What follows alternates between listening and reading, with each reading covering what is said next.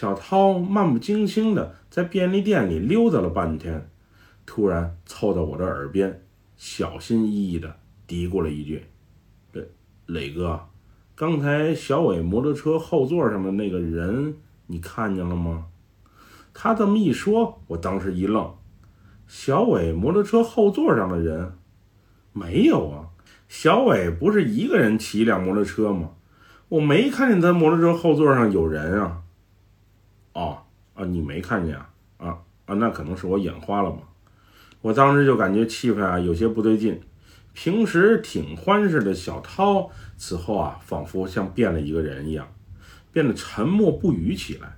倒是小伟还是一如既往的屌丝样，没大没小的和我们逗着，还拿了些零食让我帮着结账。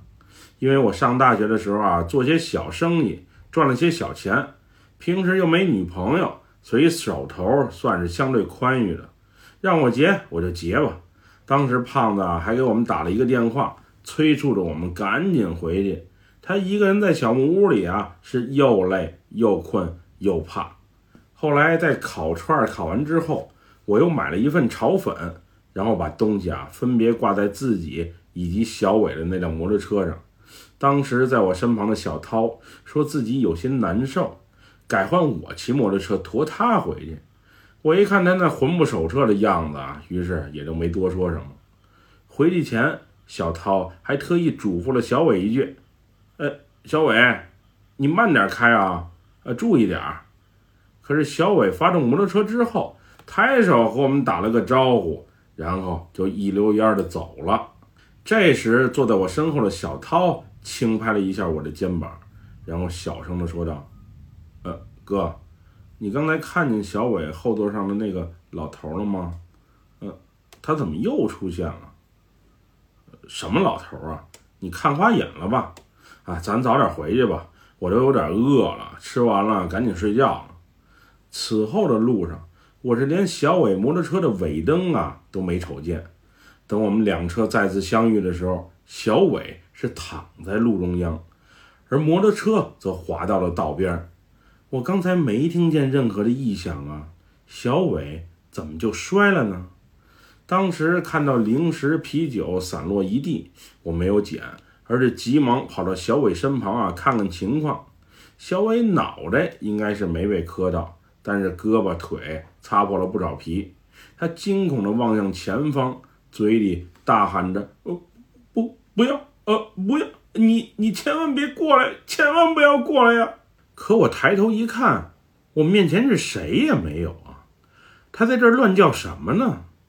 我让小涛搭把手，先把地上的吃的给捡起来，然后把小伟和摩托车啊抬到安全的路边，以免有车辆过来再遭遇二次车祸。后来小伟情绪逐渐稳定了下来，也慢慢啊进入到了昏迷状态。我让小涛先照顾一下他，然后自己拿出手机啊。试图联系附近的园区工作人员啊，过来帮忙。不过手机没信号，真是急死人。电话打不通，网也是断断续续的。我看这也不是办法呀，于是让小涛先留下来照顾小伟，自己骑摩托车啊回到便利店那边去找人帮忙。小涛那会儿啊是死活也不愿意留下陪小伟，往他骑摩托车去找援助，他又不肯。最后急得我实在是没辙了，他才诺诺的让我把自己脖子上的佛牌给他戴戴，他才肯留在这里啊照顾小伟。他说夜深人静，他胆子小，怕鬼，让我理解一下。那会儿我看他一百八十多斤的大体格子，还怕鬼？你朋友伤得这么严重，我差一点脏话都要骂出来了。后来多亏旁边啊烤串的大叔有辆皮卡车，第一时间啊帮我们把小伟给送到了医院去救治，要不然出啥事儿那还真不好说。那晚小涛也发了烧，后来是打了点滴，烧才退下去的。反正是我一人在医院里啊陪着他俩。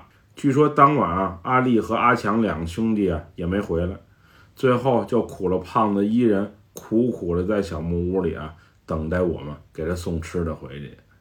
后来待一切事情都处理好后，回到曼谷，我才得知，小涛那晚之所以变得不正常起来，是因为我们在去便利店路上的时候啊，他看见了一个穿着短衣短裤的干瘦小老头，侧坐在小伟摩托车的后座上。那老头时而出现，时而消失，可奇怪的是，我却什么都没瞅见。正是因为当时小涛觉得蹊跷，所以才把车速啊特意降了下来。谁曾想，当我们在便利店买好东西，小伟骑摩托车离开的时候啊，那个干瘦的小老头竟又出现在摩托车的后座上，并还冲小涛诡异的微笑着。而后来，小伟自己也承认，当晚他骑摩托车回去的时候啊，先是感觉有人在轻拍他的肩膀，示意他停车；后来则是一个老者的声音从耳边响起：“小伙子，我到家了，谢谢你送我回来啊。”他回头一瞅，再加上车把呀没掌控好，人和车一瞬间就侧滑了出去。而且他摔倒之后啊，还能看见那个干瘦的老头出现在他身边。总之，一切的一切是特别的蹊跷与诡异。不过人没伤着就好，但是因为把租的摩托车给搞坏了，店家押金不仅给我们全扣了，还罚了我们不少钱，才把抵押的证件还给了我们。后来我听车行的一个好心小哥说，小伟租的这辆车啊。邪性的很，之前就曾遭遇车祸大修过一回，之后不仅是一个客户声称啊遇到过诡异事情了，可老板照样把车给租了出去。毕竟只要是车有磕碰，那收入啊可比简单的租车利润要多得多。我那天确实是什么都不知道，至于什么干瘦的老头，我是真的没有看到。不过那天在便利店里啊，小伟喝了一大听啤酒，那场车祸也没准就和酒驾有关，也说不定。不过小涛确认自己啊是见鬼了，而且啊和小伟口中的鬼还都是形象一致的干瘦小老头。有些事看来啊还真的说不清楚哟。不过从小木屋到便利店那条山路。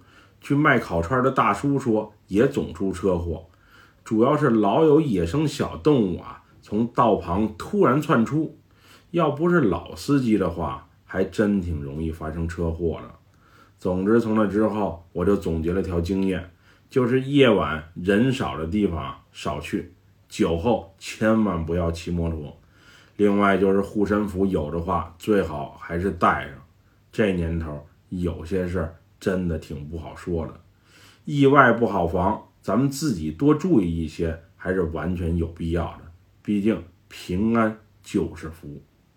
本期故事就和大家分享到这里，喜欢六哥故事的朋友，别忘了点赞和关注哟。咱们下期节目再见。